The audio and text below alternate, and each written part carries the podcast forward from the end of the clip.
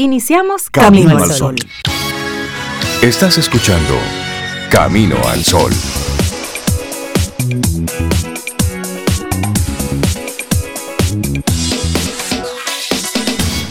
Muy buenos días, Cintia Ortiz, Sobeida Ramírez, a todos nuestros amigos Camino al Sol oyentes. Muy buenos días. Hola, buenos días Rey, buenos días Cintia, nuestros amigos, a Laurita, ¿cómo están ustedes hoy?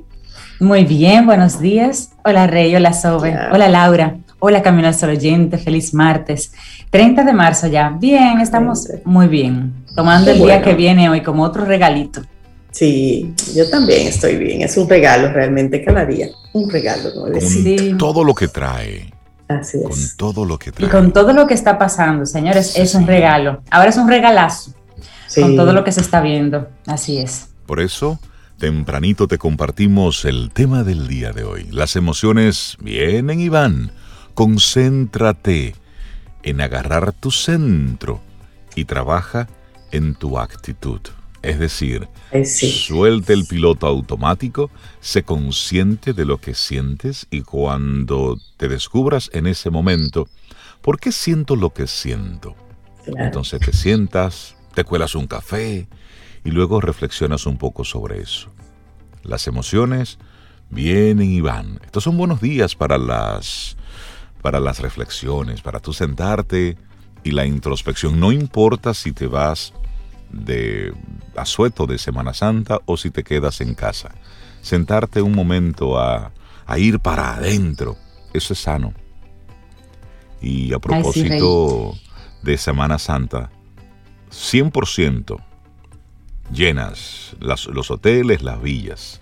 Dicen casi llenos, pero el casi llenos es que si tú llamas no aparece nada eh, disponible. Disponible. Así uh. que, bueno.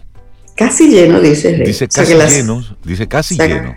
Pero que, la ciudad va a estar rica. Ajá, pero en el detalle dice, se ha informado que ocupación llega al 100% en las instalaciones. Entonces, eso no es casi lleno. Eso es lleno. Porque después de un 100% no cabe más. Y a veces más que lleno, Rey, porque hay, hay villas que te dicen, mira, solo son cuatro, seis personas y entran 12. Exactamente. Algunas no lo permiten, pero en otras es para seis y entran 12. O sea que... Ay, la ciudad va a estar rica entonces. Así es. Bueno, hablemos después de Semana Santa. Porque mira, la verdad que estamos, estamos al límite, es verdad, tenemos un año, estamos cansados. Yo creo que el tema del día de hoy es, eh, eh, hace que las personas reflexionen, reflexionen sobre eso. No es lo mismo cuando tú duras una semana de estrés porque tienes que entregar un proyecto, porque tienes un examen, porque tienes unas entrevistas importantes, a un año de estrés y ese año paseándote por diferentes esquinas del estrés. Lo que está pasando con tu trabajo, con tu economía, con tus hijos todo el tiempo en la casa, con la pareja, que tú le estás descubriendo muchísima maña, porque con tanto tiempo junto hay cosas que tú no sabías que, están saliendo ahora. Entonces, esas emociones es bueno tenerlas como, como bien claras, porque estamos, como estamos en una situación eh, diferente a la ordinaria, digamos, vas a tener emociones diferentes a las ordinarias. Entonces, hacerte esa pregunta de por qué ¿Por qué cada vez que mi niño me dice que le hagan no sé qué cosa, yo me pongo así? De repente tu nivel de paciencia no es tan alto como tú pensabas y en este momento se está poniendo a prueba. De repente tu resiliencia ante las situaciones, por más que tú hablas de una vida espiritual, eh, digamos, fortalecida, quizás te estás dando cuenta ahora que, que, no estaba tan fortalecida como pensabas, porque estás flaqueando en algunos momentos y dices, ¿por qué me siento así? Bueno, necesito agarrarme un poquito más de mi fe o necesito mejorar algunos aspectos de mi, de mi economía, o estoy encontrando elementos que como no se presentaban, no se tambaleaban, yo creía que estaban bien y ahora veo que no lo están. Entonces, son buenos momentos, como la invitación del tema del día de hoy, para que preguntes a esas emociones, ¿por qué me siento así cuando pasa esto? Y para que volvamos a volver a este centro, porque dicen los expertos, señores, que de COVID vamos a estar padeciendo, eh, digamos, teniendo este tipo de confinamientos o procesos difíciles de viaje, lo que sea, por años. Y en términos médicos y de estudios y de temas y de debates, por más años todavía, hasta que aparezca otra cosa. Claro. Y en el interior puede aparecer esa otra cosa. Exactamente. Hagámonos la idea de que vamos a vivir en, en tensión por más tiempo y vamos a coger esas emociones, a ponerle en su justa medida, para que ese tiempo, señores, no nos coma. Así es. Y observar lo que está sucediendo en otros países. Por ejemplo, en Australia se ha hablado de lo bien que han manejado la, la crisis del COVID. Pero ayer anunciaron que por la detección de siete casos en una comunidad que estaba limpia, confinamiento en toda la ciudad, de nuevo, por siete casos. Pero eso está, eso habla de una acción eh, a tiempo, es decir, para contener rápido eso. Pero ¿qué está sucediendo en Chile? Que tiene, es el país de Latinoamérica que más personas ha vacunado a un mayor ritmo. Sin embargo, se relajaron las diferentes medidas, comenzaron a, a, juntarse, a compartir y entonces tienen un tercer rebrote. Entonces, ellos, que tienen una gran cantidad de su población ya con las vacunas, pues están viviendo un momento muy crítico, crítico con picos de muerte por día importantes. Entonces, ya le decía el dato de que para este asueto de Semana Santa hay un 100% de las ocupaciones hoteleras, las diferentes villas que rentan, todo está lleno. Es decir, la gente estará en los diferentes puntos. Pedir un poco de, de, de juicio, de sentido común, el distanciamiento físico en la medida de lo posible, uso de las mascarillas, lavarse las manos todo el tiempo. Es decir, esto no podemos cansarnos de decirlo. Igual si te quedas en la ciudad. Es decir, no podemos bajar la guardia. Y eso es lo que toca. Y recuerda, mm. cuando toca, toca. Y lo que nos toca ahora mismo es ser, es ser prudentes. Eso es lo que nos toca. Y debemos darle a esto hasta el cansancio. Y hoy, hoy estamos a 30 de marzo, Día Mundial del Trastorno Bipolar, proclamado por la Sociedad Internacional del Trastorno Bipolares. Se celebra desde el 2017. Y esta fecha fue elegida por el natalicio de Vincent van Gogh, este famoso pintor que padeció de este trastorno. Así es que hoy es un día para crear conciencia sobre el trastorno bipolar. Así es. Y hoy también un día importante en la historia nuestra, República Dominicana, la batalla del 30 de marzo, que se libró en Santiago en el año 1844. O sea, hacen 177 años de esa, de esa batalla donde los dominicanos eh, combatieron y ahí se consolidó la determinación de pelear por el sostenimiento de la independencia nacional que se había proclamado el 27 de febrero de ese mismo año. Entonces esta batalla reafirma la independencia dominicana de Haití, 30 de marzo. 30 de marzo. Sí. Cinco horas de combates aproximadamente, comenzando al mediodía del 30 de marzo. Así es. Bueno, y también hoy es el Día del Médico en Estados Unidos, lo que se conoce como el National Doctors Day. Esto es en Estados Unidos. Así arrancamos nuestro programa Camino al Sol. Laboratorio Patria Rivas presenta en Camino al Sol la reflexión del día.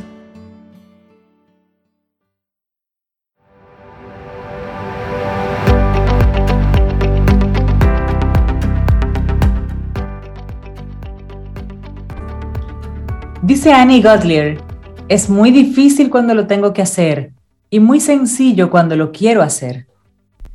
Sí, porque tú le estás dando mente, pero desde que tú arrancas ya, soltó todo, vamos, vamos con todo. Nuestra reflexión para esta mañana. ¿Les parece si hablamos hoy de cuál es la regla de las ganancias marginales del 1% que usan las personas excepcionales y cómo esto nos puede ayudar a conseguir nuestros objetivos. Me gusta, me gusta. Me gusta mucho eso, sí, el 1%. Bueno, Kumar Mehta lleva años estudiando qué hace que la gente sea excepcional. Y en ese camino ha hecho sorprendentes hallazgos sobre qué tienen en común las mujeres y los hombres que han brillado por su excelencia y cómo cada uno de nosotros puede llegar a potenciar lo mejor de nuestros talentos. Dice él, he descubierto que la mayoría de nosotros nos fijamos grandes metas, pero tratamos de abordarlas todas al mismo tiempo para conseguir resultados inmediatos. Y eso hace que terminemos fracasando. Por eso ha desarrollado el concepto de microexcelencia. Me gusta cómo suena eso. Y lo desarrolla para explicar que pequeños cambios llevan a conseguir grandes resultados. Me encanta eso. Este concepto se relaciona directamente con otra idea que se ha vuelto bastante popular, la regla de las ganancias marginales del 1%. Aquí entonces esta reflexión entrelaza ambas. Esta estrategia, la del 1%, que ha sido aplicada con distintos nombres, sostiene que si mejoras apenas un 1% a la vez, tienes más posibilidades de conseguir el objetivo que te has planteado que si tratas de lograr incrementos mayores. Me encanta. Hummer Meta ha publicado dos libros que giran en torno a la excelencia. Uno de ellos es The Innovation Biome, el bioma de la innovación, y Deceptionals, How to Best Become the Best and How You Can Too. Los excepcionales, cómo los mejores se convierten en los mejores y cómo tú puedes también. Así que investigador del Centro para el Futuro Digital de la Universidad del Sur de California, conferencista, consultor y autor, Meta, con una H intercalada, Meta, conversa con una serie de, con una eh, fuente internacional que es de donde nosotros extraemos la información para compartírtela en el día de hoy. Es una entrevista. tiene preguntas y respuestas. Y, y una de las primeras preguntas que le hacen, ¿qué es una persona excepcional?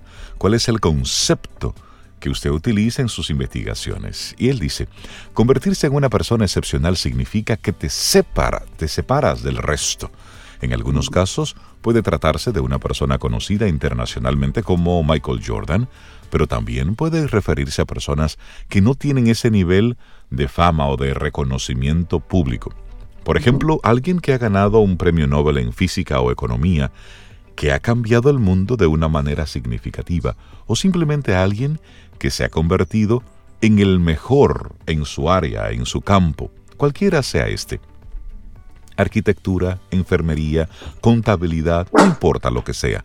Una persona excepcional es una persona que ha logrado maximizar su potencial físico, mental y social. Entonces, amigo, amiga, camino al sol oyente, pregúntate, ¿eres una persona excepcional? ¿Estás en vía de? ¿Conoces a alguien excepcional? Si no, Rey, le hacen a él una pregunta interesante. ¿Puede cualquier persona convertirse en alguien excepcional, incluso si aparentemente no tiene un gran talento? Y él dice que sí, que sí. Eso es interesante porque no todos tenemos los mismos talentos. Tenemos otras de inteligencia. Ah, ahí llegó, ahí llegó nuestra querida Lía. Sí, caramba, ella es talentosa también para interrumpir. Puede ser talentoso como escritor o como orador frente al público, pero si desarrollas una carrera profesional que no está alineada con ese tipo de habilidades, no vas a ser excepcional. Tienes que conjugar tu talento natural con lo que haces. Es importante que la gente que quiere convertirse en el mejor en algo entienda cuáles son sus talentos, cuáles son sus fortalezas. bueno, tenemos unas fortalezas muy definidas. Como están hablando de talentos, ella, tú sabes. yo, yo, yo. Bueno, pero sigue la conversación con él. ¿Me podría dar un ejemplo de una persona excepcional que usted admira personalmente? Le hacen la pregunta. Y él dice, bueno, Probablemente la persona excepcional que más admiro es Bill Gates. He tenido el placer y el honor de trabajar en Microsoft y de interactuar con él, de ver cómo funciona su mente. Bueno, puede decirlo porque realmente lo ha tenido cerca entonces y lo ha podido conocer. Exacto. Leyendo sobre las cosas que está haciendo para cambiar el mundo y convertirlo en un mejor lugar, me parece que él muestra características de una persona excepcional. Y siguen la conversación. La siguiente pregunta que le hacen, Rey, ¿cómo usted llegó a interesarse en investigar este campo? Bueno, al principio, dice él, estaba interesado en comprender cómo podemos hacer que nuestras vidas sean mejores. Como resultado, pensé que la única cosa que hace que nuestras vidas se mejoren es la innovación. Innovaciones que pueden mejorar nuestras vidas a través de la historia como nuevos medicamentos, nuevas tecnologías. Entonces, comencé a estudiar la innovación en el sentido de qué hace posible que existan grandes innovaciones.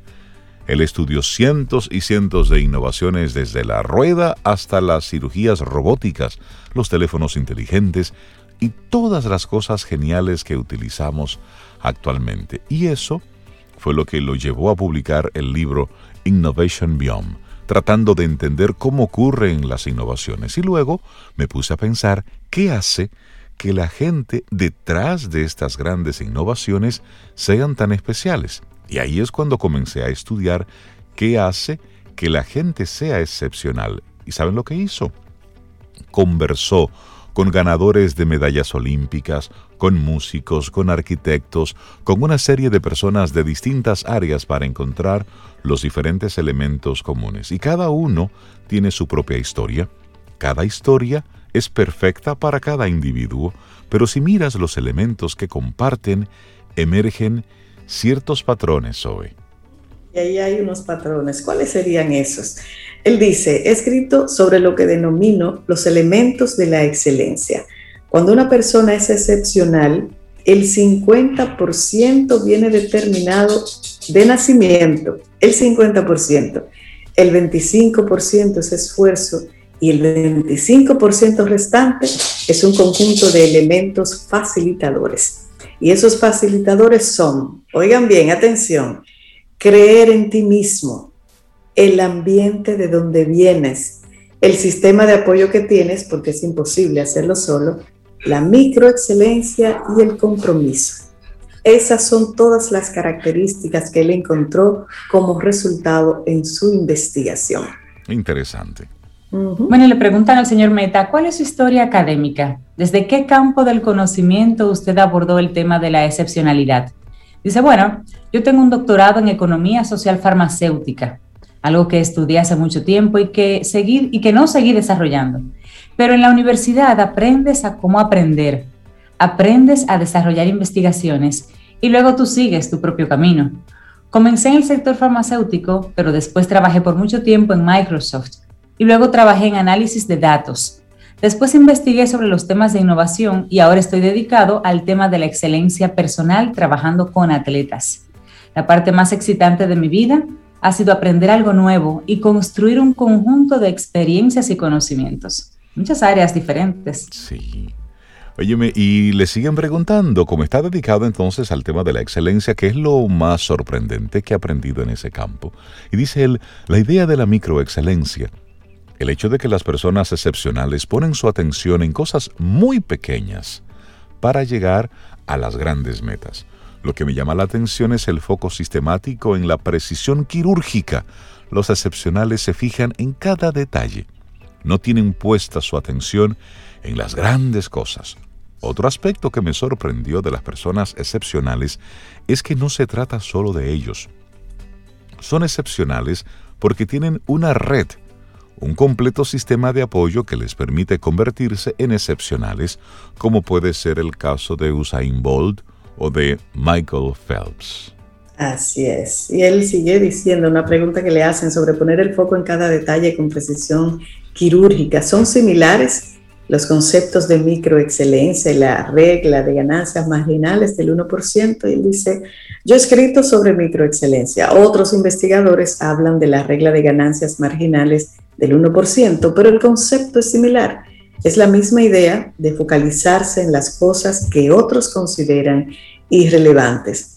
Y al preguntarle quién inventó el nombre de las ganancias marginales del 1%, él explica, la expresión sobre las ganancias marginales del 1% viene del exdirector del equipo de ciclismo británico Dave Bransfield. No sé si él la tomó de otra persona, pero Bransfield es quien la hizo popular al aplicarla al ciclismo. Es interesante porque al final llegamos a conclusiones similares y mi concepto de microexcelencia ha sido validado por otras personas.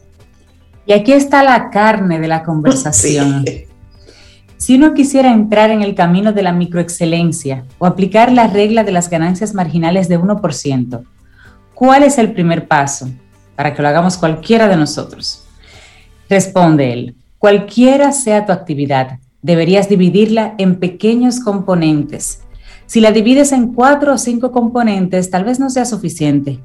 Tienes que dividirla en 20, en 30 componentes, pequeñitos. Cada uno de esos componentes influye en la actividad que haces.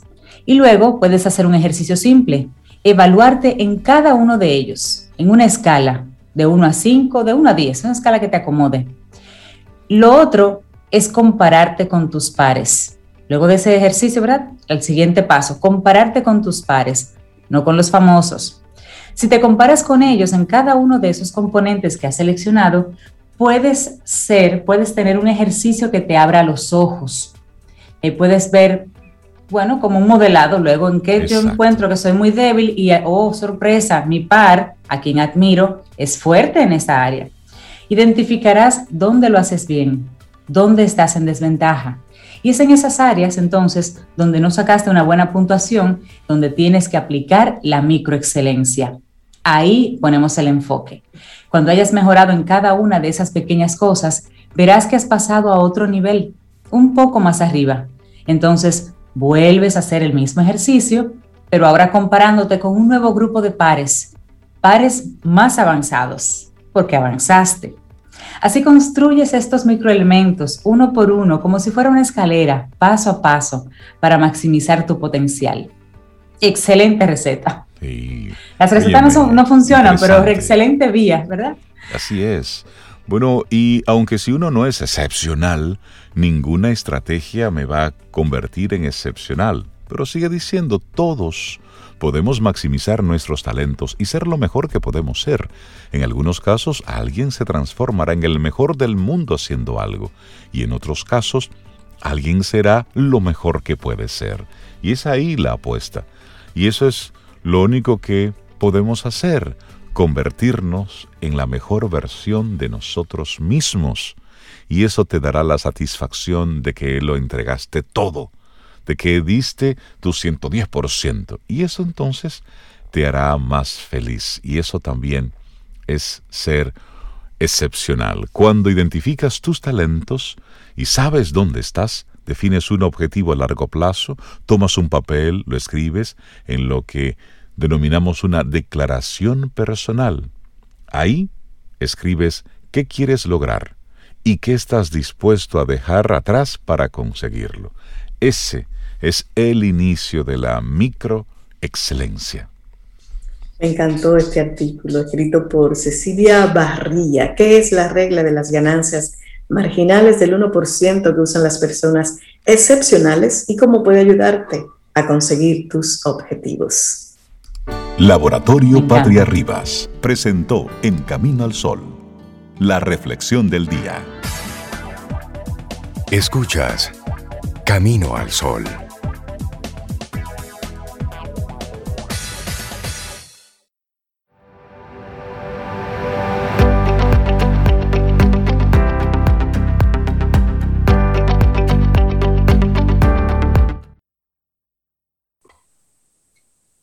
Estar interesado en los cambios de estación es un estado más feliz que estar enamorado siempre de la primavera.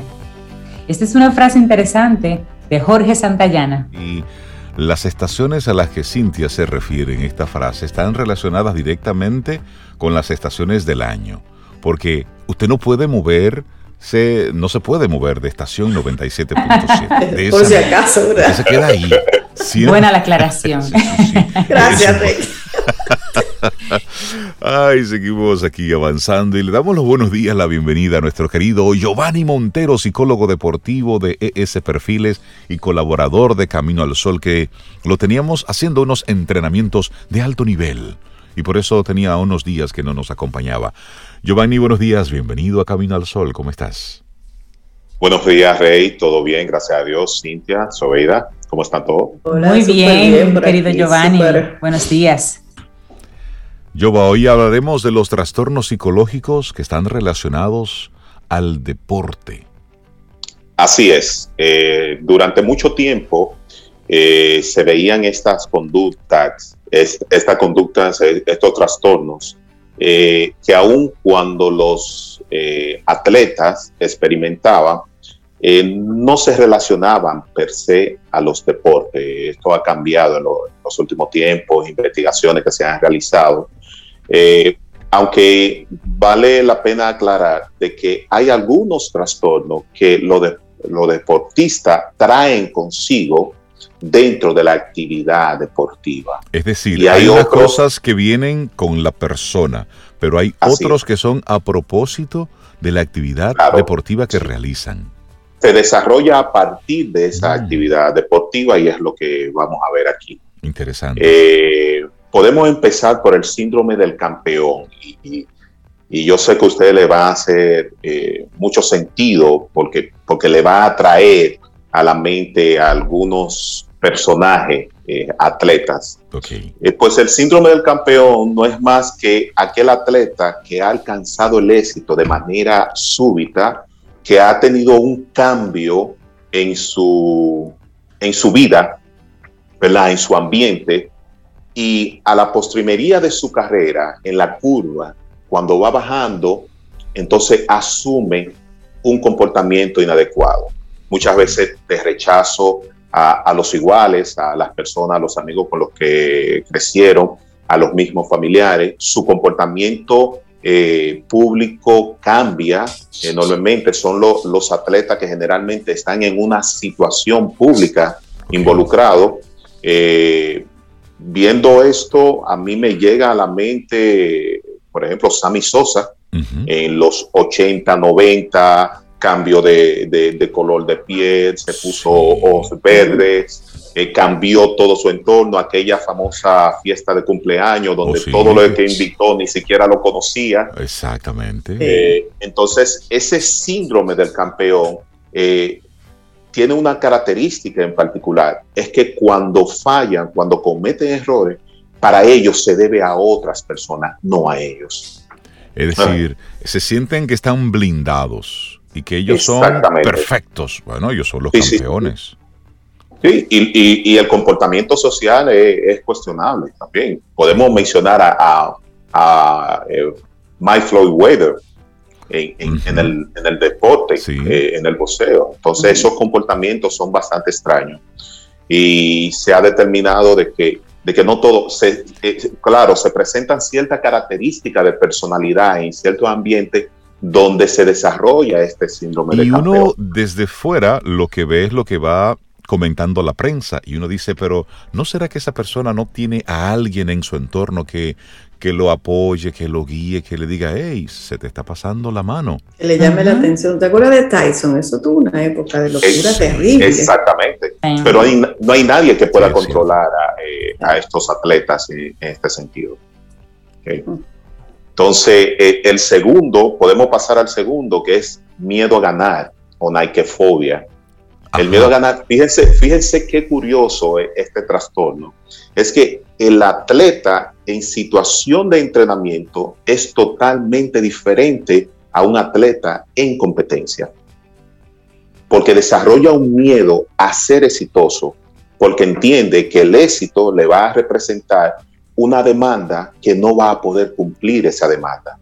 Entonces desarrolla ese miedo a ganar.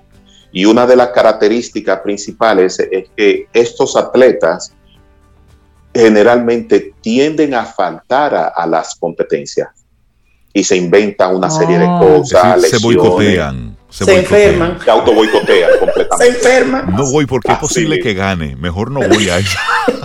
sí, sí. Y lo ven así es, bastante curioso y, un atleta que tiene todas las condiciones, pero definitivamente... ese último paso, ahí se queda. Ahí se queda. Incluso eh, atletas que han ido a competencia y están a punto de ganar la competencia y por una razón inexplicable para todo el mundo, simplemente baja el rendimiento deportivo y pierde, y pierde, termina perdiendo. Y por ejemplo, ese tipo de cosas pueden venir con la persona, es decir, algún tipo de elemento personal de la niñez eh, vinculado con los padres, con relación al reconocimiento o el síndrome del impostor de yo como que estoy ganando, pero yo no merezco ganar. no me lo merezco. Sí, hay, hay elementos que son, que vienen desde, desde la niñez, desde la forma en que los padres, los mismos eh, entrenadores le exigen a estos atletas. Entonces sabe que si gano y subo un peldaño más, entonces la competencia va a ser mucho más fuerte. Es decir, me van a y los entrenamientos y todos los procesos van a ser más exigentes. Entonces definitivamente hacen así, ponen el freno y ni siquiera se dan cuenta estos atletas.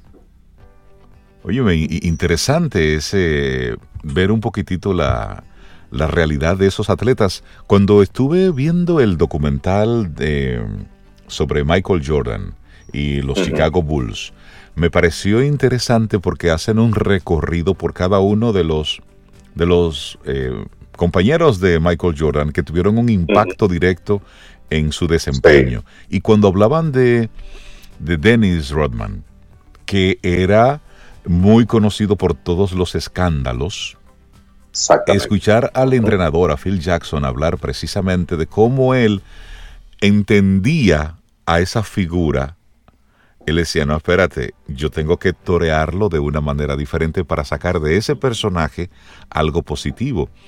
Y si nos dábamos cuenta, después de un escándalo, cuando él retornaba a la cancha, él venía mucho más fuerte, mucho más agresivo. Y jugaba mejor. Y jugaba mejor.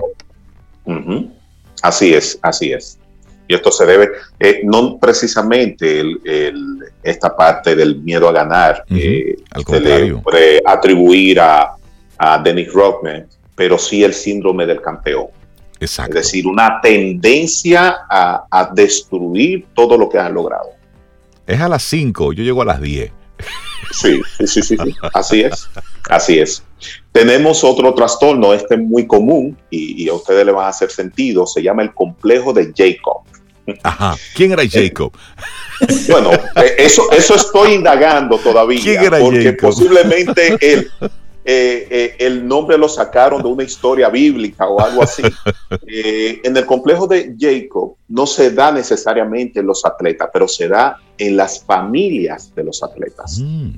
Y esto es cuando en una familia de atletas hay dos hermanos, el mayor de ellos ha tenido éxito en los atletas, en, en el deporte, es un atleta de alto rendimiento en este caso, y tenemos, y el menor está en el desarrollo, pero no ha podido despollar en los deportes. Y el Ahora bien, tenemos el padre, sí, tenemos el padre que admira, respeta y le da todo lo, eh, eh, la atención al atleta que se está desarrollando porque se identifica con los deportes, denigrando al más pequeño. Entonces, mm. tenemos por la otra parte la madre que ve este escenario y tiende a atribuir las mismas características y, habilidades deportivas al menor comparándola con su hermano. Ley de compensación. Compensación, exactamente. Entonces tenemos esta dinámica en la familia que se da, que por supuesto esto trae una, eh, un problema de comportamiento en el más pequeño, porque se siente aislado, porque como varón quiere ser admirado por su padre, pero su padre solamente tiene ojos para el, para el mayor, porque es el que tiene mayor posibilidad, en este caso si lo ponemos en la pelota de filmar. Y, me han llegado muchos casos de familia así, con esas características. Es decir, todo el esfuerzo para el que tiene mayor probabilidad y al, otro que se aguante, que llegará su momento si, si demuestra. Sí, las mejores herramientas, las más caras, se le compra al mayor porque con él es que vamos a conseguir lo que vamos a conseguir, el éxito. El menor, tú te puedes aguantar, vamos a ver unos años, a ver, pero entra en crisis eh, el menor realmente. Entonces hay que, hay que, hay que ver esa dinámica eh, con las familias y, los atletas cuando se dan. Sí, es, ahí donde radica la importancia de la preparación de los padres que tienen hijos atletas de alto rendimiento. Así es. Sin darse cuenta están llevando al traste a toda la familia emocionalmente.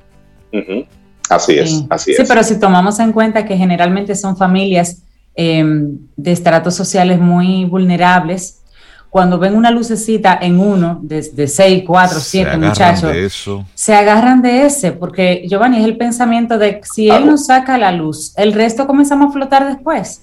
Claro, Entonces, así es. El poder del enfoque, vámonos con el que tiene las posibilidades, como cuando uno tiene en la vida dos, tres negocios, tú te enfocas en el que tú le ves posibilidades, aunque el otro te guste más. Así es. Es, casi de la humanidad, de, un instinto de supervivencia. Sí, Pero hay un elemento que pasa, que en muchos de los casos, el pequeño es el que termina teniendo éxito. ¿Qué cosa? bueno, se le desarrollará otra cosa ahí, la resiliencia, el, el, enfoque, la fuerza interior, algo. Exactamente, el querer demostrar. Yo le voy a demostrar a todo el mundo que yo puedo, que yo soy mejor que mi hermano. Y tú, a ver. tú verás. tú verás. que yo no necesito que me... Así es. Eh, otro de los trastornos que, que podemos encontrar está la ansiedad preagonista, donde los atletas ante una situación de competencia, eh, horas antes desarrolla un nivel de ansiedad que, eh, que rompe el techo, se descontrolan completamente. Entonces, estos afectan tres áreas importantes de la vida del atleta, lo físico, psicológico, eh, la parte psicológica y, la parte de competencia, de rendimiento deportivo. Y estos atletas son los que generalmente presentan dolencias antes de, una competencia. Es decir, tú duras todo, todo un periodo preparándote y días antes de la competencia ahí arranca una gripe, un dolor. Mm. Exactamente, exactamente. Incluso Señor, la, cabeza es complicado, ¿eh? Sí, es complicada, es complicada, es complicada. Yo no sé en qué yo me he metido, pero es complicada la cabeza. Así es. Entonces, estos atletas lo que hacen es que eh, eh, elementos que son naturales, como el nivel de ansiedad alto, estrés, cuando nosotros, cualquiera de nosotros nos vamos a enfrentar a una situación importante para, para nosotros, ellos lo ven como algo negativo y lo potencializan. Entonces comienzan a, a asociarlos a eventos anteriores donde no han tenido éxito. Me sentí igual aquella vez y perdí, cometí errores. Entonces ahora en el futuro va a ser igual. y a lo mejor será por eso que el deporte está lleno de cábalas. Es decir, voy a ponerme la media izquierda que utilicé cuando gané en el partido aquel que no la ve, porque con esa yo gané. Y así Exactamente. Exactamente. Eso para ayudarse también. Claro, claro, claro, ayudarse. Una, una manera de, de compensar lo que los atletas eh, experimentan dentro de su cabeza. Yo veo cómo evaluamos cómo, cómo, cómo, qué trastorno psicológico pudiera tener una persona eh, practicando un deporte y a lo mejor no está a nivel de competencia todavía, no está todavía, no es un atleta de alto rendimiento. ¿Es posible identificar entre los muchachos que se estén preparando, que estén haciendo alguna disciplina, qué trastornos son más susceptibles para ellos presentar, para trabajarlos con tiempo? Sí, eh, lo que se han detectado con mayor frecuencia ha sido la ansiedad preagonista, y eh, el, miedo y el miedo a ganar, que son elementos que, le exigen mucho a los atletas. Eh, y esto se da generalmente cuando las expectativas de los entrenadores, los padres, los mismos atletas, la comunidad, entienden que tú tienes las herramientas para ganar y tú eh, y te obligan de una forma u otra te obligan a ganar. Entonces eso lo percibe el atleta y el atleta reacciona a esos elementos. Eh, ¿Y sucede, Perdona, te, preguntaba, ¿y sucede lo mismo, sucede igual para un atleta que es solitario, como Michael Phelps, como Tiger Woods, o un atleta que funciona como equipo, que dice, bueno, si perdemos, perdemos ocho, las, reinas, por ejemplo, si perdemos, perdemos un grupo, si ganamos, ganamos un grupo, quizás yo puedo repartir la ansiedad. Sí, bueno, e, en el caso de Michael Phelps, que es uno de, los, de los trastornos que están también eh, eh, incluidos en en este, en este listado, él no responde a la ansiedad preagonista porque él ha tenido mucho éxito, ni el miedo a ganar, porque es uno de los, de los mayores eh, ganadores de medalla de oro olímpica. eso, eso no mucha gente va, va, a llegar a ese punto. Pero Michael Phelps, lo que hay que determinar si el nivel de depresión, el trastorno de depresión que él, que él es, ha, experimentado y ha, ha estado lidiando con él, se debe a factores personales endógenos o se debe a, la depresión por el éxito que también se ha tipificado como un trastorno dentro de los deportes. Y este, esta depresión por el éxito no es más que cuando el atleta hace todo lo posible por ganar, tiene éxito, pero ese éxito no les representa un bienestar. Es decir, ok, gané. ¿Y, y, y, ahora qué? Exactamente, ¿ahora qué? Yo pensé que esto me iba a representar, me iba a traer alegría, me iba a traer satisfacción, pero no. Entonces, las expectativas de, los atletas con relación a, tener éxito en los deportes están muy desequilibradas. Mucha expectativa por, porque me voy a sentir, tomando esto me voy a sentir bien, entonces cuando lo tengo simplemente no. Es lo mismo que el, cobra, el comprador compulsivo cuando entiende que si compra la cartera cara y los zapatos caros, me voy a sentir bien y una vez lo compra, hay sentimiento de culpa, hay depresión, etcétera, etcétera. Entonces, eso es lo que se le puede asociar a Michael Phelps. Incluso en, el documental de HBO de, sobre Michael Phelps, de The Ways of Gore, si no me equivoco, uno de los atletas que entrevistaron terminó suicidándose. Por Dios. Ganador de medalla de oro. Ganador de medalla de oro. Entonces, las Olimpiadas es como la meca de todos los atletas. Pero una vez que gana, dependiendo de todo el esfuerzo que hicieron para llegar a ese punto y tener reconocimiento, muchas veces le significa absolutamente nada y se debe a esta depresión por el éxito. Es decir, llegué, estoy aquí, soy el mejor del mundo, tengo todas las medallas posibles.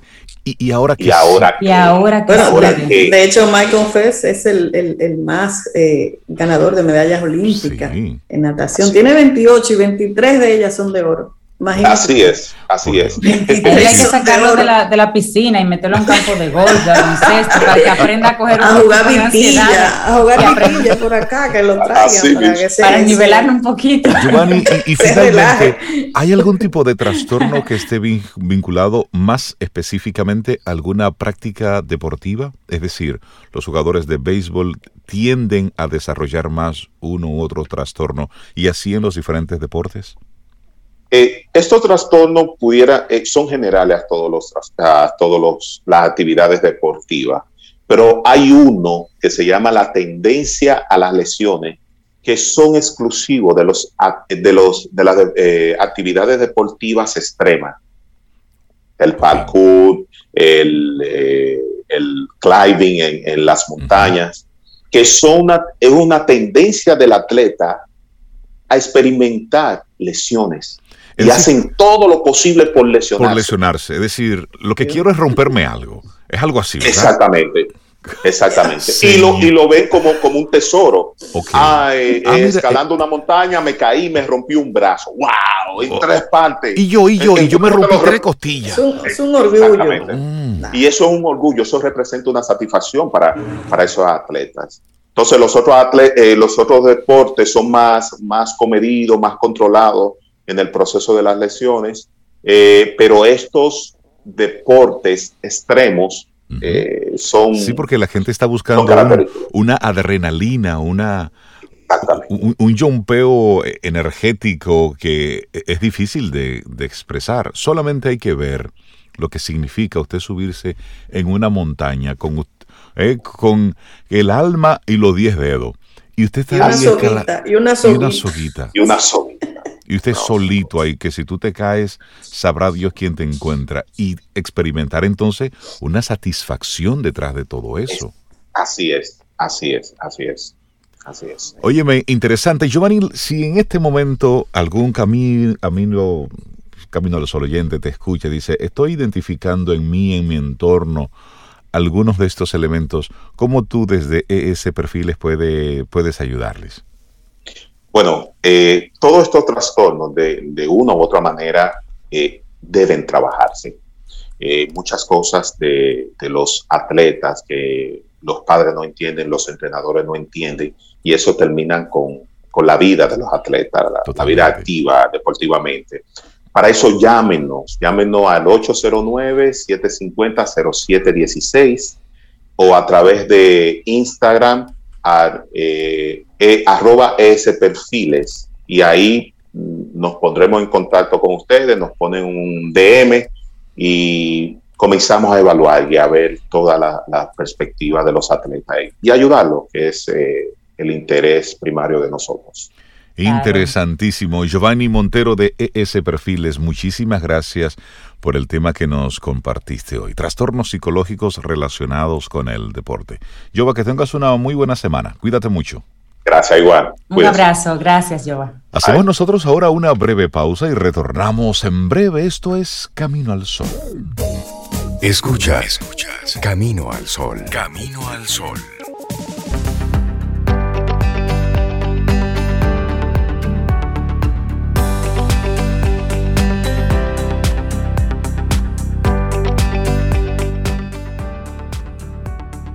La vida no te ocurre, la vida te responde. Esa es una frase de un autor desconocido.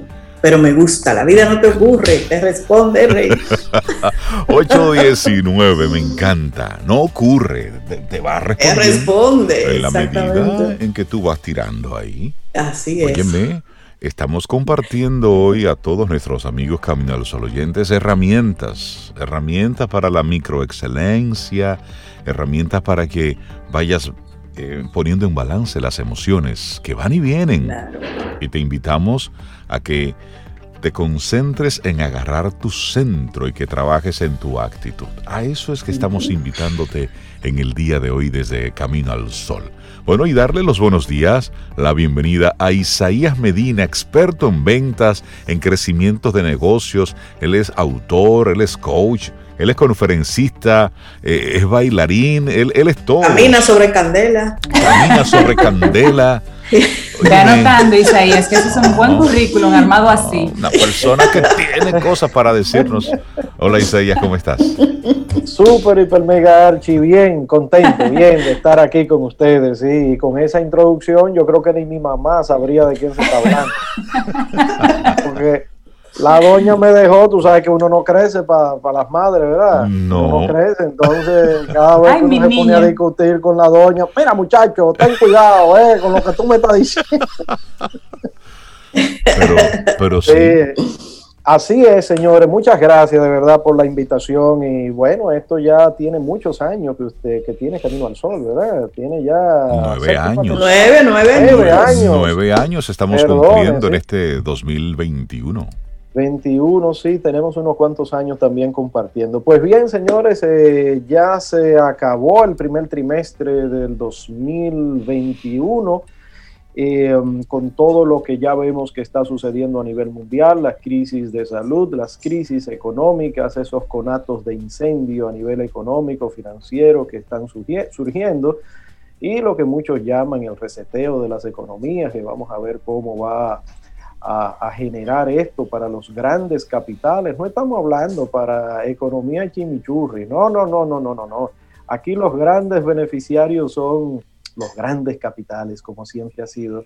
Y parece sí que van a haber muchos cambios. Están sucediendo ya muchos cambios que vienen ya desde hace cuánto, unos 20 años vienen los cambios en este mundo digital por ejemplo, cuando en el 2017, 2017 sí se hizo esta cumbre de negocio económica que se celebra todos los años eh, en Suiza, pues eh, el foro mundial de...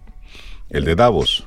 El de Davos, y pues ya se hablaba, ¿verdad?, de todo este impacto de la cuarta revolución industrial y evidentemente estamos viendo ya los efectos directos de todo esto que se veía venir. Cuando ellos hablaron de esto ya obviamente había muchos visos de esto, ¿verdad? Desde la robótica. Así es. Eh, todo, de todo. Y bueno, y, están, y hay una especie como de, de, punto de inflexión ahora con todo esto de la pandemia y una manera diferente de cómo interactuar.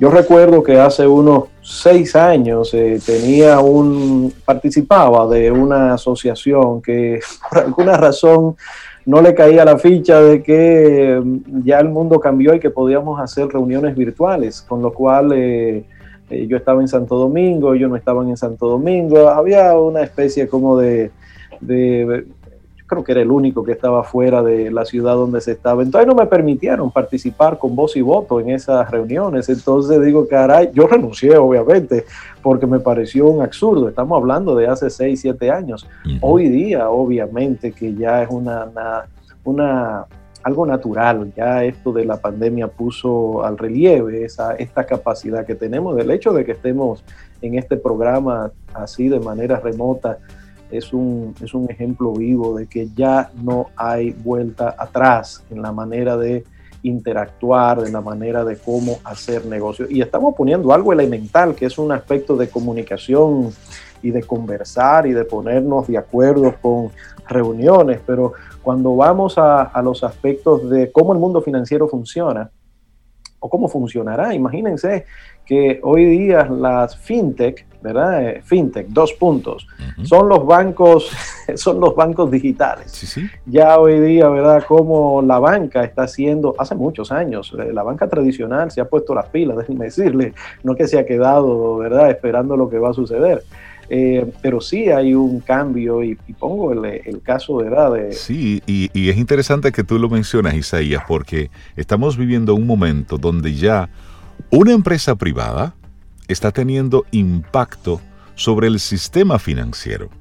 Hace unos días Tesla dijo que iba a aceptar el Bitcoin como medio de pago para que la gente pueda comprar sus Teslas. ¿Y qué pasó entonces con el Bitcoin? ¿Y cómo me lo acepta? Ah, se disparó, pero le dio una validación a nivel mundial a este medio como un elemento transaccional, que hasta el momento se tenía solamente como algo que tú podías atesorar y que tenía un valor en la nube. Efectivamente. Son tiempos interesantes, ¿eh? Muchos, muchos de nosotros, los simples mortales, no nos damos cuenta de esas guerras que están en la estratosfera. ¿eh? Exacto. hay, hay guerras, sí, hay guerra de Los Ángeles. Y la Unión Europea dice que ya viene con su propia moneda digital. Eh, sí, así es, así es. ¿eh? Pero en fin, el tema es que, digamos, poniéndolo en palabras de asentados ahora en la microeconomía nuestra, individual, o digamos el que tiene una empresa, o el que se gana la vida vendiendo, que es el enfoque que nosotros le hemos estado dando a nuestro experticio de la profesión nuestra, que decidimos entender un poco cómo es esto, esto de intercambiar bienes, servicios por dinero, por, por esto. Entonces nos involucramos mucho en esto y hemos buscado información de todos los investigadores, o, o muchos de ellos, no todos, de cómo es que funciona esto en la cabeza nuestra, de sentirnos que le debemos algo a alguien de sentirnos de que es necesario yo eh, dar un poquito más de lo que tengo. Y ahí nos topamos con Robert Cialdini. Yo he comentado esto en otras veces. no sé si se ve derecho ahí. se, ve, se ve bien. Eh, la psicología de la persuasión, influencia. Robert Cialdini es un investigador de la Universidad de Arizona, es un señor ya más, más de 70 años. Pero en el 83 el hombre saca este bestseller, se convirtió en bestseller y es la esencia de todos los negocios que hoy día estamos haciendo digitalmente. ¿Qué sugiere Cialdini en base a un sinnúmero de investigaciones en ese momento? Estamos hablando de ya cuánto, casi 40 años. De que básicamente nosotros compramos eh, o digamos, eh, nosotros somos influenciados, pero de una manera que mete miedo. Y uno creería que toma una decisión de que muy eh, racional y una decisión, yo decidí comprar un chocolate. muy libre, muy libre. Entonces él dice, miren, es que hay todo un modelo interno de nosotros tomar decisiones y el que el que entiende eso le va bien. De hecho, todas las grandes corporaciones entienden esto a cabalidad y lo llevan de una manera, pero que a veces hasta mete miedo. Entonces uno ve como el gran titiritero juega con las voluntades, ¿verdad? De, nosotros de manera grupal. Por ejemplo, uno de los principios que Cialdini descubrió que todo el que respira tiene como, como elemento disparador es la reciprocidad. Es decir, que existe un compromiso social por devolver una acción o, una intención. De, cualquier persona. Si a nosotros nos cantan cumpleaños feliz, por ejemplo, ya nosotros estamos obligados a cantarle cumpleaños feliz. Yo tengo un amigo que cuando yo trabajaba en Codetel, no hicimos amigo, era un supervisor en ese, en ese momento y para mí yo era un muchachón y para mí yo lo veía como una persona hiper seria, que lo es, hiper, eh, bueno, un mega profesional. Pero resulta que este señor eh, sin de verdad, yo no sé qué fue lo que hice, pues generó un tipo de empatía con, conmigo que hasta el día de hoy me llama el día del cumpleaños. Y yo me siento en falta con este amigo porque a mí se me olvida el bendito cumpleaños de él. se me olvida olímpicamente. Y ese hombre me llama, me llama, me llama. Todos los años ahí. Sí, entonces es el sentido que hay de nosotros devolver el favor. A nosotros nos visitó, eh, nos invitó una amiga a su casa en diciembre. Bueno, pues desde que salimos de, la, de esa casa, una cena muy linda, todo chévere. ¿Y cuándo que vamos a invitar a fulana a la casa? ¿Y cuándo? Y eso era recurrente, es decir, se crea el compromiso el de vuelta. Devolver el favor. Pero estamos hablando de algo que es social, pero si lo metemos en el mundo de los negocios, ¿cómo es que una empresa puede generar ese sentido de reciprocidad? En Internet, en las redes, se da muy bien eso. Te dan cosas gratis, un descargable, un audio, un PDF, eh, un comentario, un acceso por X tiempo. Es decir, te doy, pero esto es con premeditación, alevosía y ventaja. Por supuesto. Pues, las manos que dan esperan. ¿Ven? Entonces, ese concepto que de manera natural lo, lo entendemos muy bien cuando se lleva a la empresa, eh, lamentablemente no se piensa mucho de una estrategia de cómo yo voy a generar esa reciprocidad de manera sostenida, porque yo me puedo inventar, digamos, una docena de 13. Eso es, ¿verdad? Eh, que te doy 13 unidades y te cobro 12, ¿verdad? Lo que le llaman una promoción. Entonces, ese nivel de reciprocidad uno lo ve como un gran beneficio para el otro. Pero no estamos hablando de eso. Estamos hablando de generar un vínculo donde la gente se sienta que te debe algo, Ustedes han escuchado el, refrán, ¿verdad? Dominicano que dice, es mejor deber dinero y no deber un y favor. No un favor, sí. Todo eso que de la psicología popular, este señor Cialdini lo ha llevado con al nivel de rigurosidad científica y efectivamente descubre que esto es algo que está ahí a tal punto que uno de los, de, las, de los resultados de unas investigaciones sugirió que cuando un mesero, un mesero le regala una menta a una persona, le dan más propina. Oiga bien, él no está obligado, pero el mesero, eh, yo eso lo veía en los vendedores viejos. Andan con una funda de menta en el vehículo siempre. Pero fula, no, no, no, es que yo le doy sus dos mentas a la secretaria, le doy sus dos mentas. Y hoy día uno vería de eso como que está old fashion, pasé, que eso no sirve. Pues no, mi hermano, eso es tan elemental porque forma parte de nuestra psicología profunda del nivel de reciprocidad. Yo recibo dos mentas y estoy en el, despacho y no es que eso me va a mí a, a influenciar de una manera que yo le voy a generar una cita y le voy a... Pero sí, eso influye en que posteriormente yo sea más afable con este vendedor que con otro. Es tan elemental, el nivel de reciprocidad, señores. Exactamente. Pero también está la cuestión de la escasez y eso sí se ve mucho, mucho, mucho. Las tiendas dominicanas tienen ese, esa particularidad, ¿verdad? De que solo me queda uno, ¿verdad? ya, ¿no? Y de hecho, y además te, te añaden, y hay alguien interesado. ¿sí? Mira, y llámame, la cabeza grande. y llámame antes del mediodía, porque a la una viene la persona a buscarlo. Ese sentido de escasez es otra de las variables que se identificaron en estos estudios de Cialdini, donde de verdad la gente cuando siente que se va a quedar sin, claro, no estamos hablando de una escasez generalizada, porque ya si la cuestión, voy a poner un caso extremo, el caso de nuestra hermana amiga Venezuela, ¿verdad? Es decir, bueno, ya la escasez es tan generalizada. Sí, claro. Que es una situación económica de otra. es otro, otra categoría. Estamos hablando de esto como estrategia de decirte de que quedan, eh, ¿qué tú eres? Ah, yo soy M. ah, de los M nada más quedan uno. Eh, ¿Qué tú quieres negro? Ah, del negro quedan dos. Y, y cómpralo, ¿verdad? Cómpralo ahora que esos son los que más gustan. Y en esa, y en esa misma línea, discúlpame Isaías, las tiendas en línea se benefician de esto, mostrándote un supuesto inventario donde te dicen los que quedan en stock. Y siempre el número anda entre 2 y 3. No Efectivamente. y la oferta con un cronómetro ahí que te va dando el tiempo que te queda para comprar Todo eso, señores, es fríamente calculado.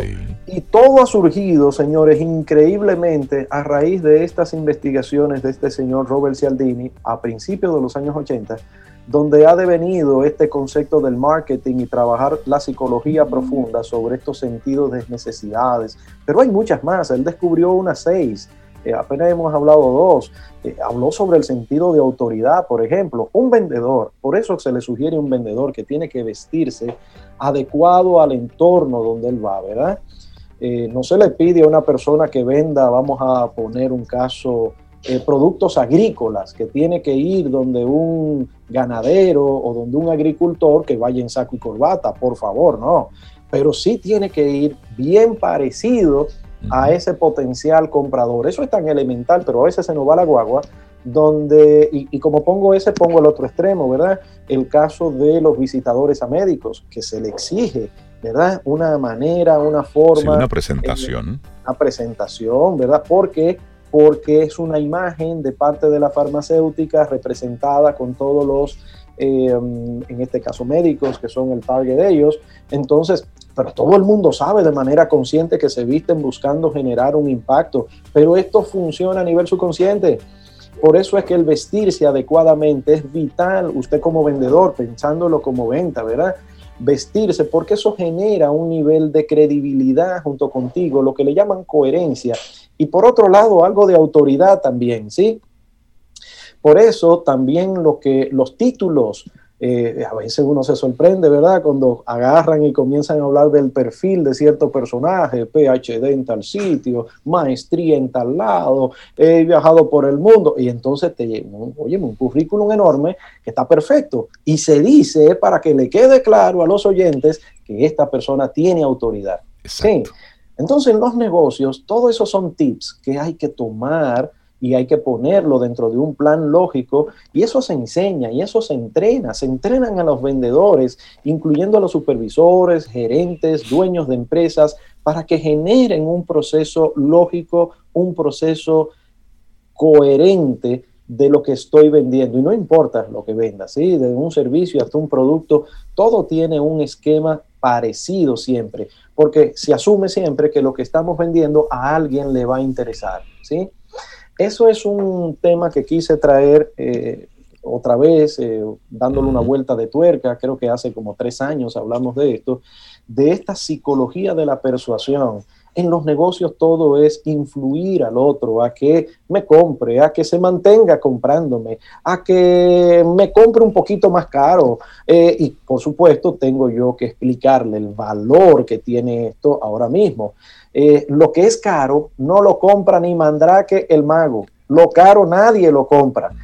¿Qué es caro? Algo que no puedo justificar y no darle el valor. Eso es caro, ¿verdad? Porque un Lamborghini que cueste, vaya usted a saber cuánto cuesta, ni siquiera es el precio.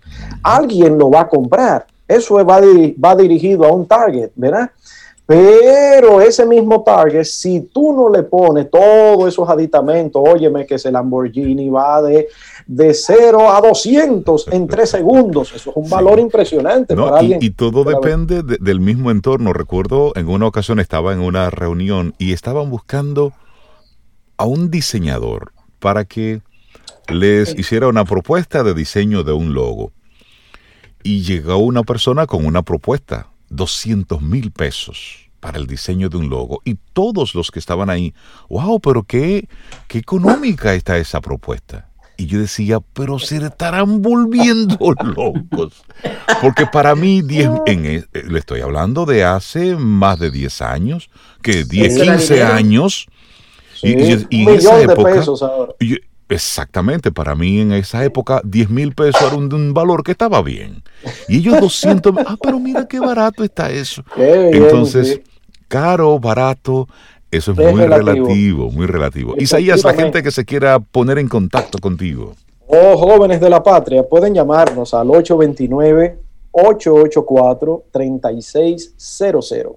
Estamos diseñando también toda una gran plataforma de entrenamientos. Vamos a tener unas unas cuarentena, como 40 entrenamientos, todos diferentes sobre ventas, desde lo más básico hasta un poquito más estructurado.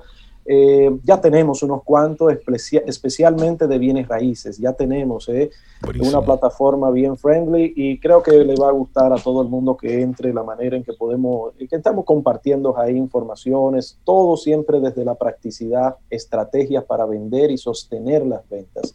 Pero nos pueden llamar 829-884-3600. Mil gracias a ustedes, señores. Isaías Medina, el hombre que camina sobre fuego. Que tengas un excelente día, una muy buena semana. Cuídate mucho. también. Chao. Un abrazo. con música. Ten un buen día, un buen despertar. Hola. Esto es Camino al Sol. Camino al Sol.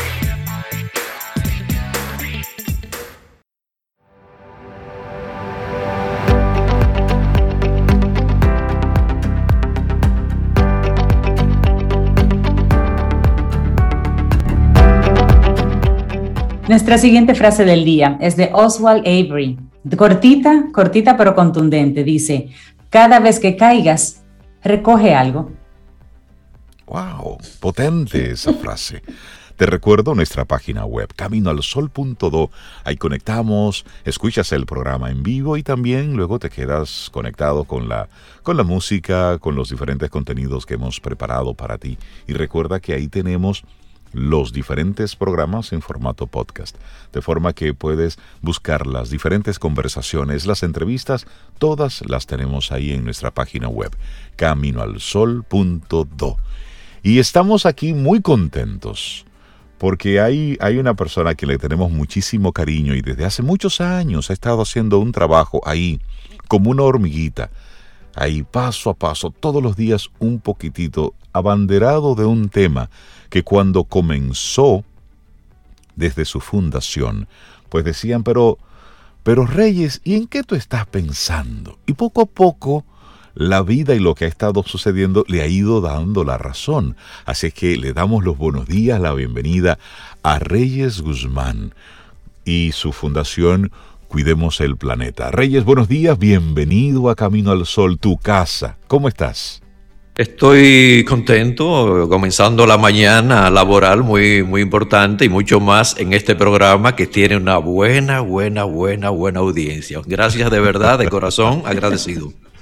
El placer es, todo nuestro. Gracias. Y vamos a recordarle a nuestros amigos Camino al Sol oyentes, ¿qué es la Fundación Cuidemos el Planeta con Reyes Guzmán? ¿Qué hacen ustedes desde la Fundación? Ay, ay, ay. Fíjate que ahora mismo se está hablando de cómo vamos a cambiar algunas avenidas, ¿verdad? En el sentido de dirección. Nosotros en la Fundación, hace ya tantos años, comenzamos a trabajar con esto, a dar unas ideas. Señor, hay que cambiar en algunas avenidas, en vez de una de doble vía, una vía, eh, vamos a cambiar el sentido. Y la gente me decía, pero este está loco, este está inventando demasiado. Y recuerdo que también hicimos en el proyecto Formación Vial para un país menos contaminado, hicimos ahí, y bueno, fue un aporte bien interesante de no cierre la intersección, evitemos el tapón y la contaminación. recuerdo. Y esto, de repente a mí me llaman algunos periodistas, Reyes, qué bueno que eh, en ese tiempo era AME y Obras Públicas, qué bueno que la idea tuya, mira, están trabajando en conjunto. Digo, ¿de qué me está hablando? No, no, tú no viste lo que está en la Brand Lincoln, lo que hay en algunas avenidas. Digo, no, no, cuando voy, bueno, ahí estaba la prensa esperándome para hacerme la entrevista. Digo, no, porque no me llamaron de estas instituciones para lo que nosotros hicimos. Nos adelantamos a trabajar de no cierre la intersección. Ellos lo pusieron, no bloquee la intersección. Y desde ahí nosotros estamos trabajando con el tránsito, estamos trabajando con lo que, todo lo que es contaminación. Y aprovechamos en esta Semana Santa que tantas personas van a salir al interior, ya han comenzado algunos. Es lo siguiente, por la forma de conducir, contaminamos bastante el ambiente.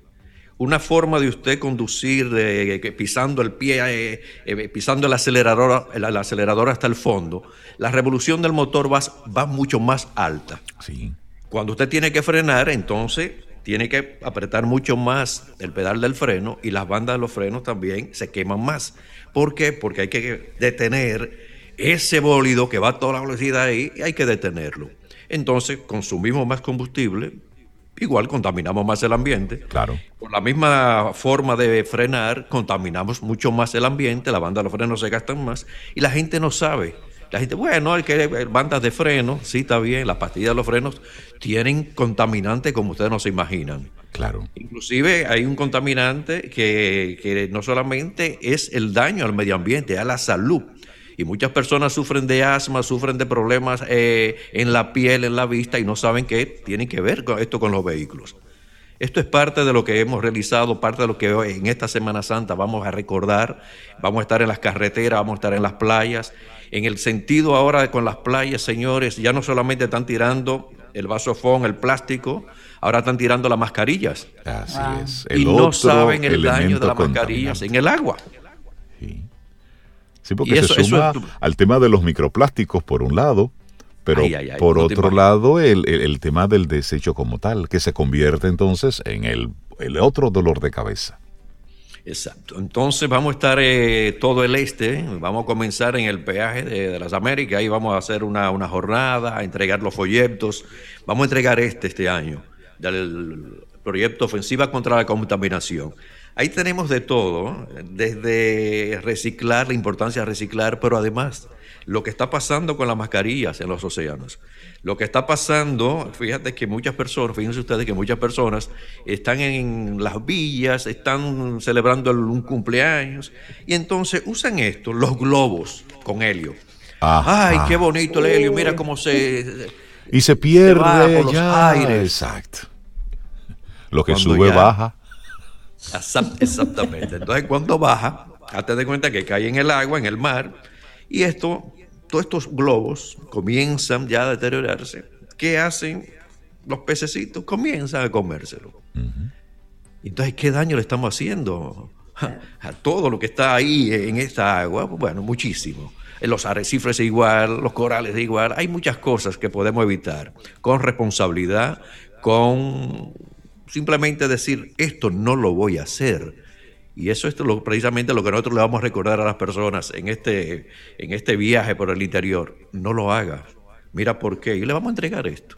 Y vamos a recoger nosotros también la mascarilla. Tenemos ya un aparatico especial para recoger todo lo que es plástico en las playas, las mascarillas, y decirle, no hagan esto. Me parece interesante ese llamado a la conciencia, porque en la medida en que nosotros no utilizamos una serie de elementos, no estamos contaminando, hay que recoger menos. Ahora sí tenemos un gran reto por la pandemia con el tema de las mascarillas. Hasta el momento no he escuchado a alguna autoridad hablar sobre cómo disponer de las mascarillas. Hasta el momento estamos hablando de usar las mascarillas, en algunos casos hay que ponerse la doble, la mascarilla, la mascarilla, ok, pero cómo disponer de ellas una vez ya no la necesitemos. Hasta el momento no he escuchado a ninguna de las autoridades refiriéndose al respecto y lo que estamos viendo es que la gente, todos la estamos utilizando y la estamos echando en el vertedero convencional. Nos cuidamos mucho por un lado, pero luego al final no estamos haciendo un uso eh, inteligente de todo esto, Reyes. Reinaldo, en estos días hemos estado por diferentes avenidas con las jornadas. Y en la Churchill, ¿no? ahí yo grabé, bueno, y lo puse también ahí, lo vimos en las calles, lo puse también en la página nuestra de la fundación. Ahí yo conté, hasta de cuenta, como 100 mascarillas. De esas, las que son más baratas que la quirúrgica, bueno, ahí estaban al lado del, tronco de la mata, en la Churchill. Este, en una sola avenida, ¿eh? Vemos esto. Ah, fuimos también por la avenida del puerto y lo que yo vi en la avenida del puerto, esta jornada la hicimos el viernes, ustedes no se imaginan lo que yo vi allí. Entonces yo comienzo a recoger esto y la gente a veces me dice, pero bueno, que el periodista, porque me conoce más como el periodista que como el mm. presidente de una fundación. Ah, pero se volvió un poquito medio loco, está recogiendo basura. Está recogiendo más Yo me río, digo, no, yo no estoy corriendo, recogiendo basura, yo estoy recogiendo contaminantes, algo que ustedes tiraron en las calles. Esto, por favor, mire, póngale un zafacón. Y lo que tú dices, Reinaldo, las, las autoridades no han dicho absolutamente nada sobre esto.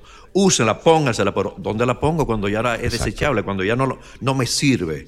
Entonces vamos a ponerla en el zafacón mientras tanto. No la tiren en las calles.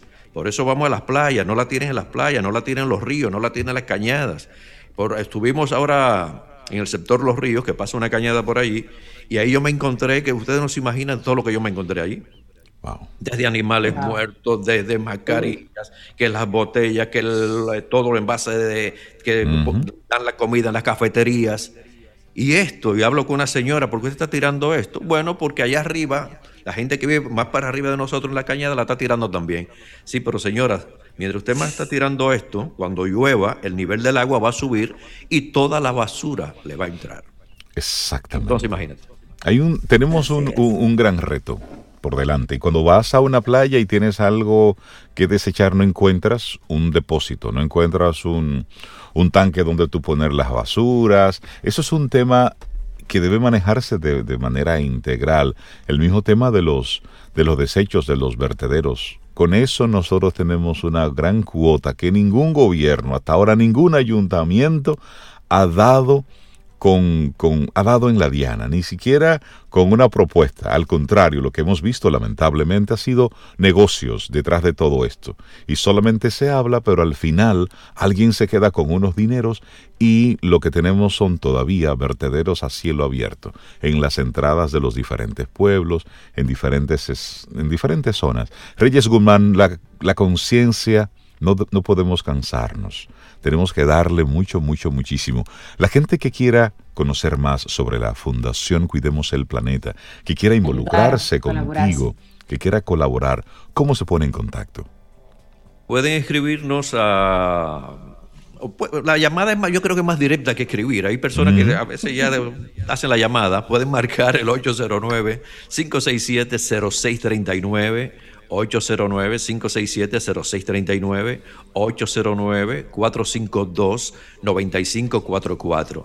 Es fácil, pueden comunicarse, pueden aportar ideas, pueden hacer, sumarse a nosotros ahora en Semana Santa o luego de Semana Santa, porque esto no es un trabajo de una semana, ah. es un trabajo diario que nosotros realizamos. Es diario que lo realizamos. Y, y tú mencionaste algo, los ayuntamientos no han dicho absolutamente nada de poner la mascarilla en el zafacón. No. El mismo Ministerio de Salud Pública no lo ha dicho. Exacto. ¿Cómo disponer de esto? Nadie ha dicho nada al respecto. Que se lleven de nosotros y pongan en el zafacón. Reyes Guzmán de la Fundación Cuidemos el Planeta, muchísimas gracias. Cuídate mucho. Que tengas un, un excelente día. Y esta es tu casa. Siempre dispuestos a conversar contigo. Muchas gracias. Cuídense. Un abrazo. Y así llegamos nosotros al final de nuestro programa Camino al Sol por este martes. Mañana miércoles, si el universo sigue conspirando, si usted quiere, si nosotros estamos aquí, tendremos un nuevo Camino al Sol. Y esperamos que hayas disfrutado del contenido del día de hoy. Recuerda nuestras vías para mantenernos en contacto. Hola arroba caminoalsol.do. Visita nuestra web y amplía más de nuestro contenido. Caminoalsol.do hasta una próxima edición. Y pásala bien.